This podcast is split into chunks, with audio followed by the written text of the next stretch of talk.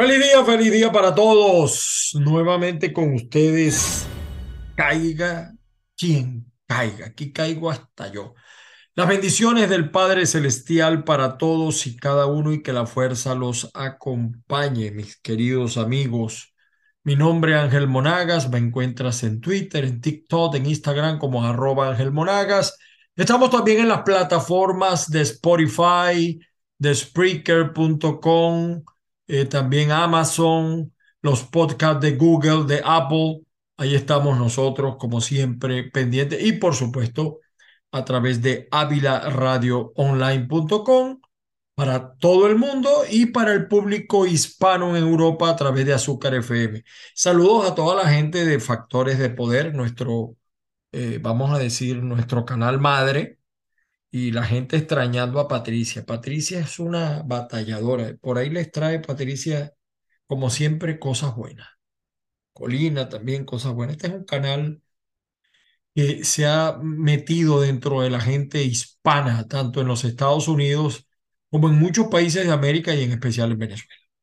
Bueno, mis amigos, estamos en el final de semana. Eh, de verdad que esta labor es dura, muy dura uno se cansa. Y uno se cansa, ¿saben por qué? Porque eh, entre llamadas telefónicas, datos, informaciones, el gobierno está viviendo un mal momento. El gobierno está atravesando una situación bien difícil. Ilegal y legítimo, pero gobierno al fin. Hago la aclaratoria porque uno dice, mira, ¿por qué no le dices dictadura? No, porque yo siempre les he dicho a ustedes que a mí me parece, me da la impresión, eh, que una dictadura no tuviera lo que tiene Venezuela. En una dictadura por lo menos hay seguridad, hay defensa de la patria, de la soberanía. Eso no existe en Venezuela. Eh, pero se ve un Nicolás cansado, agotado, un Nicolás que ya no da para más. Es más, ha aumentado considerablemente de peso. Eh, está paquidérmico, abúlico, pusilánime. Eh, eh, no es el Nicolás que vimos, bueno, el, el, tiempo no pasa en vano, ya Nicolás tiene 60 años y además de eso, eh, creo que va a cumplir 61. además de eso, el, el, gobierno agota, el ejercicio del poder agota y mucho más con un hombre de su capacidad. Es decir, no le podemos pedir, como diría aquel hombre, eh, más a este señor. Y, lo hemos notado así, lo que está pasando. Eh, siguen llegando informaciones, datos. El gobierno de Nicolás, lo que, lo que se llama gobierno, pues, para muchos, para mí no es gobierno, pero es una suerte de, Venezuela es una suerte de comandita, es una, es una confederación de mafias que se ponen de acuerdo en determinados sectores, pero realmente los que mandan, aunque suene a fábula, siempre lo digo, son los cubanos, son los que deciden. Y fíjense que viene la conferencia de, de Bogotá, donde la oposición se autoinvitó. Y aquí tengo algunos datos interesantes, ¿no? Que me llegaron, yo tengo mis cicerones gente descontenta del gobierno. A veces el que menos cree le da la información a uno. Generales, políticos. Hay un político enfermo en el entorno de Nicolás, pero ese como que también vio los restos de, tocó los huesos de Bolívar. Eh, fíjense, eh, eh, entre los datos que tenemos, Biden pues le gustaría que el candidato que salga de unas primarias eh, lo respete el, la gente de Nicolás. O sea, si es un inhabilitado, que le permitan ser candidato o es una inhabilitada, como el caso de María Corina, ella no está inhabilitada, pero mientras no publiquen la decisión, sigue inhabilitada.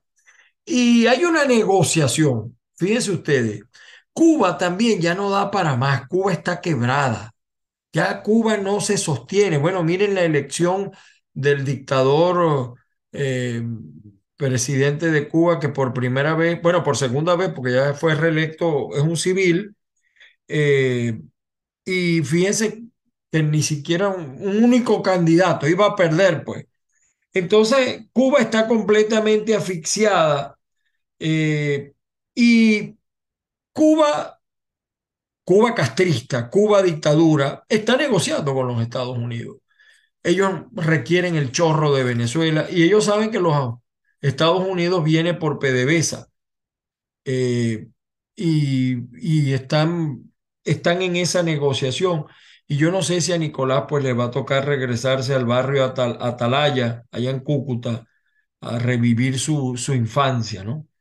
Eh, fíjense que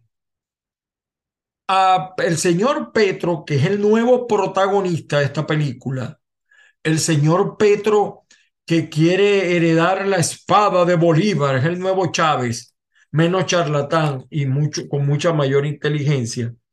Eh, él, está convencido, Petro está convencido que los cubanos desean sustituir ya la imagen de Chávez, están obligados a eso y que eh, Maduro no la, no la encarna, no la tiene, ¿no? No, no puede con esa figura. Y por supuesto, eh, ante esos escenarios, Cuba se está manejando, negociando directamente con los Estados Unidos el tema de las sanciones fundamentalmente, que es lo que está buscando el señor Petro. Y ahí hay, hay unos cuantos pelones por parte de la oposición porque creen que sin sanciones Venezuela va a ser más democrática. Yo tengo una posición muy particular con las sanciones, es decir, yo creo que no se puede perdonar las sanciones de manera gratuita. Eh, los cubanos le van a cumplir a Estados Unidos si Estados Unidos le levanta las sanciones a Venezuela y, o, a, los chavistas, pues. Y, ellos además eh, saben que los cubanos sacaron a Taret porque Taret era la fuerza, uno de los pilares fundamentales en los que se sostenía Maduro, no así Diosdado, que se entiende, pero no es no era la fuerza de Nicolás. Diosdado era considerado el número dos, yo lo veía ya como el cuatro, porque ya yo veía en el número dos a Jorge Rodríguez y a mm, Tarek El Aizami como el número tres, a veces jugando para, para el dos. Entonces, ahí, ahí hay una situación toda complicada eh, que de alguna manera, pues, va a cambiar, va a haber un cambio. El domingo, el domingo de resurrección hubo una interesante reunión en, de domingo de resurrección. Y fíjense que la información que yo tengo de este domingo de resurrección no es de, vamos a decirlo así, no es de una... Muchos están pensando en la transición y no es una transición lo que está planteado. Cáiganse para atrás, créanlo o no. Lo que está planteado es un interinato. Y ya les voy a explicar ese domingo de resurrección que se realizó con caviar y con champaña. Eso fue un, el domingo de resurrección, que si no me equivoco fue el 9 de abril. Estaban presentes en esa reunión Delsi, los hermanos Abuf Nasif, un coronel asimilado del ejército y, y, su esposa, y un experto en estrategia comunicacional, un catalán. Hay mucha influencia, sigue habiendo mucha influencia de España en esto. Uno se imagina que estas reuniones de análisis situacional son con una mesa de conferencia y etcétera. No, no, no, no, nada de eso. Esto fue un ambiente como, este es el comunismo que a mí me gusta. Esta reunión fue del comunismo que a mí me gusta, el socialismo que a mí me gusta. Canapés, caviar, champán, Don Periñón. Eh, el, yo no sé cómo se pronuncia en francés, Jorge Rodríguez si lo habla y Delcy también. Un Vitage Lumineux 2008. La botella cuesta así como cuatro mil dólares la botella y fueron varias las que se tomaron. Por eso le digo que ese socialismo sí me gusta a mí. Típicas conversaciones, eh, por supuesto, vamos, no quiero dar vueltas para entrar en detalles. El catalán el experto comunicacional catalán, analizó las encuestas que le entregaron el día anterior y él se enfocó en un elemento. ¿Cuál fue el elemento que analizó este catalán? Eh, él habló de, así lo dijo, este tipo, el tal Conde, no sé cómo van a ser ustedes, dijo él, eh, para que pueda ser un candidato fuerte en las primarias de la oposición. Primero que no ha debido ser candidato en la primaria, eso lo he sostenido yo varias veces, porque él no es opositor. Las últimas entrevistas que le han hecho sigue sin hablar mal del chavismo, sin defender a la oposición y hasta temeroso. Dijo que no iba a, darle la extradición a Diosdado de llegar al poder. O sea, el tipo ha quedado descubierto. Cada vez que habla mete la pata. Eh, él vio las encuestas, los flash de las encuestas, y yo creo esto que él dice, y me van a disculpar, disculpar y me van a perdonar.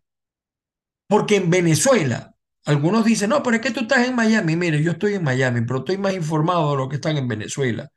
Porque yo vivo todo el día recibiendo información de Venezuela de distintos estratos, de chat de distintas maneras, de grupos, además de toda mi experiencia docente y de todos los lugares donde yo trabajé, incluidas las Fuerzas Armadas. Eh, el 9%, la intención de voto realmente está en el 9%. O sea, el venezolano no cree en nada ni en nadie, ni en chavista ni en opositor. Esa es la verdad. Y yo no estoy con esto atacando, porque entonces salen por allá los mariacorinistas, mira que María Corina, qué tal, qué cual, o los de Guaidó, no, no, no. El venezolano está muy desanimado, muy decepcionado. No tiene la persona que los interprete. Esa es la verdad. Esa es la verdad. Apenas hay el 9% de intención de voto. Y solo la mitad de ese 9% está dispuesto a ir a votar a las primarias. Así la disfracen ese día como están haciendo con las caminatas y pagan gente para que vaya a caminar. No, no, no. Bueno, eh, en la intervención que hizo Josep, mm, eh, eh, dijo que la semana que viene, pues comenzaba la campaña de Benjamín Rauseo, pero que había que inyectarle más dinero. Benjamín Rauseo es un invento, uno de los tantos inventos de, de Jorge Rodríguez, porque la principal función de Jorge Rodríguez es sabotear las elecciones primarias. Al conde lo saca fundamentalmente para atacar a María Corina. Eh, ellos le dicen, los chavistas le dicen a María Corina las muecotas, muecotas, así es el apodo que le tienen ellos. Esto lo pueden leer también en mi columna.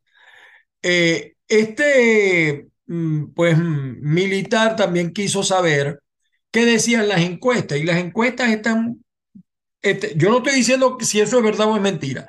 Estoy diciendo lo que decían las encuestas que ellos vieron. Me reservo el nombre de la encuestadora porque ese fue el compromiso. Eh, Nicolás Maduro aparece en la encuesta, María Corina, el, Conde, eh, Caprile y Juan Guaidó. Muy bajo, pero también aparece. Todos juntos, todos juntos, si los vemos a todos juntos, más o menos los resultados son María Corina 25, lo que ellos, leyeron, Nicolás Maduro 21, Benjamín Rauseo 9 y Enrique Capriles 8 y Guaidó 3. Eh, algunos dicen, no, en Maduro no puede tener el 21%. Bueno, en esa encuesta que ellos leyeron tiene el 21% basado en la poca gente que está decidida a votar y que ellos tienen una base muy comprometida, poca o mucha, que va a votar. El, catalán continuó explicando las encuestas y dijo que siete, escuchen esto, escuchen esto, como, como se diría en inglés, listen on repeat, o sea, escuchen y repitan. Siete de cada diez de los simpatizantes de Capriles les gustaría Capriles que apoyara a María Corina. 17% de los simpatizantes de Nicolás Maduro, 17% consideran votar por otra persona. ¿Y saben cuál fue la elegida? María Corina. Esto tiene que ver con un análisis de fidelidad del voto. La abstención sigue siendo muy alta. 20% dice que no va a votar eh, de, ese, de, ese grupo de los que manifiestan opinión. 7% no sabe, no responde. Los números más o menos están así. María Corina, eh, Maduro y Benjamín Rauseo. María Corina 42%, Benjamín Rauseo 21%, miento, Nicolás Maduro 21% y el, el Conde 12%. Esa es la verdad verdadera de lo que ellos leyeron. Puede haber otras encuestas, estoy hablando de lo que ellos leyeron. Eh, y yo creo eso. Yo sí veo a María Corina con un 42% dentro de, este, dentro de lo que está pasando. De, así digan lo que digan, hay un gran desánimo, la crisis económica. Miren, estaba viendo lo de la gasolina, el desastre, la gente, los vehículos no funcionan, la electricidad, etc. Delcy, la inefable Delcy, comentó que no entendía cómo Benjamín Rauseo eh, o sea, ellos andan buscando que Benjamín Rauseo sea el Rodolfo Hernández de Colombia, que por su postura ganó, eran 50 y 50, pero cuando él dijo que no quería saber nada de, los demás candidatos, se, eh, eh, se mató la posibilidad de derrotar a, a, a Petro y Petro jugó, hizo una buena campaña. Ahora bien, no te preocupare, no se preocupen. Jorge se levantó inspirado. Tenía un jamón pata negra de jabugo. Me decía Mervin Méndez, exalcalde de, de Lagunillas, Estado Zulia, que el jamón de jabugo es uno de los más costosos del planeta. En, en, la cañada, por cierto, y eh, ahí yo he visto el, cochino con el que hacen el jamón de jabugo, que es un jabalí, creo, si no me equivoco. Y, en España, pues de donde lo traen, en Europa, pues eh, casi 1.300 dólares por la pata entera. Jamón muy costoso, esos pasapalos son costosos. Jorge explicó pues que había mandado hacer unos dictámenes jurídicos, ya la, la conversación se puso tensa. Eso es domingo de resurrección. Repito, transición. No. Interinato. Los que están pensando en transición, a veces oigo a César Pérez hablar de transición. César Pérez, por cierto, no apareció en la encuesta, a pesar del gran esfuerzo que está haciendo y yo lo reconozco. Explicó em, Jorge Rodríguez que si dejaban ganar a Muecotas, como ellos llaman a María Corina, la podían agarrar en la bajadita. Dijo que iban a hacer lo mismo que inventaron con Guaidó. Nada de aclarar lo de la inhabilitación. Es decir, ella ya cumplió la inhabilitación, pero será que no la van a publicar. Luego de las elecciones, declarar que Muecotas estaba inhabilitada, pero nada de repetir elecciones como en Barinas. Eso es lo que está pensando Jorge Rodríguez y en enero del 2025 declarar abandono del cargo del presidente, entonces Jorge, como presidente de la Asamblea Nacional, asumiría la presidencia interina. Es decir, yo estoy creyendo que Maduro va a participar en el 24 unos meses y después se desaparece. Parece que se pudiera hacer el acuerdo con los Estados Unidos. Eh, te perdonamos, sales de aquí, viene, viene lo que llaman mucho la transición, pero que es el interinato. Y lo que es igual, como dicen por allí, no es trampa. En vez de 30 días, dice Jorge Rodríguez, nos gastamos el tiempo en lo que les dé la gana para preparar nuevas elecciones y así ellos se preparan pues para ganarla dos o tres años, cree él pues. El otro de los hermanos que estuvo en la reunión de Abu Nasif, estaba asombrado, no se lo podía creer. Jorge Rodríguez al frente de un nuevo interinato. Eh, bueno, no te preocupes, eh, el, árabe preguntó eh, cuál era el presupuesto, porque estaban hablando de dinero, y le dijo que, que no se preocupara, que de él si no se preocupara, que había barra libre en PDVSA el dinero no va a faltar porque los Estados Unidos están muy interesados en invertir en PDVSA. Ahora falta ver cuál va a ser la reacción, la reacción de Irak y de el Hezbollah. El militar, por supuesto, mucho más cauteloso eh, que Maduro, eh, y decía que no entendía Y entonces la esposa del militar dijo como que no estás entendiendo. Maduro no va para el baile.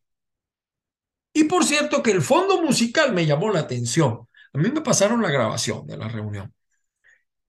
El fondo musical era un violín de Tchaikovsky. Y de, de él sí estaba como distraída. No se dio cuenta que había ese fondo musical y desde su iPhone, ella tiene el de última generación, por supuesto, y creo que bañado en oro, eh, puso la canción Hilarie, Hilarie de Chucha, la, la brasileña. Y por cierto, a los que ven este programa, pues les estoy hablando a ustedes. Ahora uno empieza a entender, mis queridos YouTube videntes, por qué este matrimonio de intereses entre Diosdado y Jorge Rodríguez. Es decir, Diosdado ya se sabe el cuento. Diosdado sabe que Chávez nunca le quiso dar la espada de Bolívar a, Maduro. Jamás se la entregó. Y Diosdado sabe cómo los cubanos le dijeron a Chávez, no te vistas que no vas. Y la enfermera Claudia, que es una bolsa, pero hizo un dinerito, pero es una bolsa, ella no tiene mayor información, así que no es mucho lo que le pudo haber dicho a los Estados Unidos, y ya los Estados Unidos la condenó porque saben que no es, no es, no es útil a los efectos. Pero ella sabe otras verdades sobre lo que pasó con Hugo Chávez y el militar que entró a media madrugada y Chávez le entregó unos documentos. Pero ese es otro cuento que yo se los cuento en otra oportunidad, en estos expedientes secretos que uno revela. Eh, por eso es que ustedes ven pues a Diosdado muy forondo, sentados al lado de Jorge Rodríguez y están hablando de la ley de extinción del dominio y hablando de Tun Tun Tun Caifás. Les tenía esa información porque eso fue el domingo de resurrección. No fue un domingo, eh, fue un domingo de resurrección, pero no están hablando de transición, están hablando de interinato. Y hay muchas cosas que yo anoté porque dentro de la información que me daban, eh, trataba de anotar, eh, Maduro pues definitivamente perdió su pieza del poder. Eh, mm, hay una, una señora que se llama Ornella que sabe lo que pasó, lo que pasó también con Baduel. Eh, y vamos a ver qué puede pasar sin las sanciones. Algunos se hacen muchas esperanzas, yo de verdad no me hago muchas esperanzas en este tema, aunque no haya sanciones.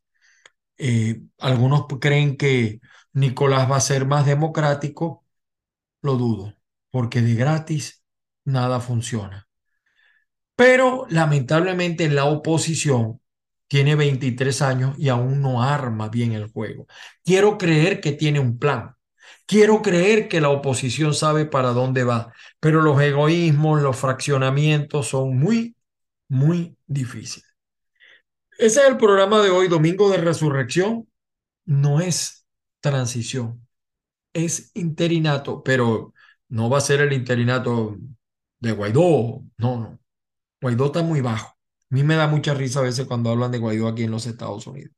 Eh, en otra información, fíjense, les voy a, poner aquí una información eh, interesante a ustedes. Eh, ya lo van a ver aquí, mire. Ministerio Público ordena investigar la muerte, supuesto suicidio. Ya no, ya no es solamente Fernando Albán, de Leonera Suaje, eh, preso, él es de los, la cuestión es esta de los cartones, preso por corrupción. Y fíjense lo que dice el Nacional. Estados Unidos afirma que necesita ver más pasos concretos del gobierno de Maduro antes de levantar las sanciones. Eso lo quisiéramos creer nosotros, pero el tema energético va a privar allí. No se caigan a pasiones. Yo sé lo que quieren ver los Estados Unidos y no los critico porque cada país tiene derecho a buscar el bienestar de su gente. Mientras esto pasa, los jóvenes de, de 20 pidiendo condiciones para las elecciones primarias, no, no sé, No, ojalá haya primarias, como sea, pero que haya primaria. No le pongan muchos puntos a esto. Ojalá haya primaria. Ojalá puedan votar los venezolanos, podamos votar los venezolanos en el, este, en el exterior. Y miren, aquí coincido con lo que dice Marco Rubio. Tenga cuidado con Petro porque es un agente del caos. No, mm, Petro quiere ser el nuevo Chávez del socialismo. Así de sencillo. Así de sencillo. Mientras todo esto sucede, miren lo que pasa en el Zulia. Con una cadena humana, los maestros zulianos tomaron el metro. ¿Por qué dejaron solos a los protestantes, a, a las justas protestas por reivindicaciones de los maestros, los pensionados, los jubilados, los profesionales? Uno no lo termina de entender. Estas son las noticias de aquí. Bueno, Biden anunciando su candidatura para el martes. Algunos dicen que Biden está muy viejo, ciertamente está muy viejo. Y Marco Rubio afirma aquí que Petro colabora con los tiranos. Diríamos en cristiano maracucho, ¿qué coméis? ¿Qué adivináis? Aquí está. Eh, por cierto, que Hombre G va a estar en Caracas. Y, aquí dijo Luis Eduardo Martínez, aunque él es de la de judicializado, el profesor Luis Eduardo Martínez, le dicen el burro, el estado, fue gobernador del estado Monaga. Pueden quitar las sanciones, pero si la economía no se abre en, el mediano plazo, no habrá soluciones. Tiene razón. El problema no son las sanciones. El problema no es la dolarización del salario. El problema es el modelo, señores. El modelo. Y es lo que no terminamos de entender muchos de los venezolanos. Mis queridos amigos, que tengan un feliz fin de semana. Como siempre, las bendiciones del Padre Celestial para todos y cada uno. Perdonen lo malo y que la fuerza los acompañe. Mucha fuerza. En Venezuela siguen los apagones, no hay agua potable, siguen los problemas de los servicios públicos, eh, los dimes y diretes dentro de la oposición, eh, lo que está pasando con fuerza vecinal en los alcaldes que están comprometidos aparentemente con el chavismo o unos dicen que sí, otros dicen que no. Los gobernadores y alcaldes que no les han enviado dinero prácticamente están quebrados, con la diferencia que los alcaldes tienen por lo menos los impuestos donde se pueden manejar, pero los comerciantes se están quejando porque no tienen cómo pagar los impuestos. Y entonces hay un juego muy cerrado, muy difícil, muy duro. La gasolina acabando con el parque automotor es increíble. Entonces tienen que estar comprando los que pueden un optimizador y bueno, ese es Venezuela. ¿Cambiará esto? ¿Podrá cambiar este escenario? Bueno, ahí hubo el domingo de resurrección. Una cosa, dice el refrán, piensa el burro y otro el que lo va a montar.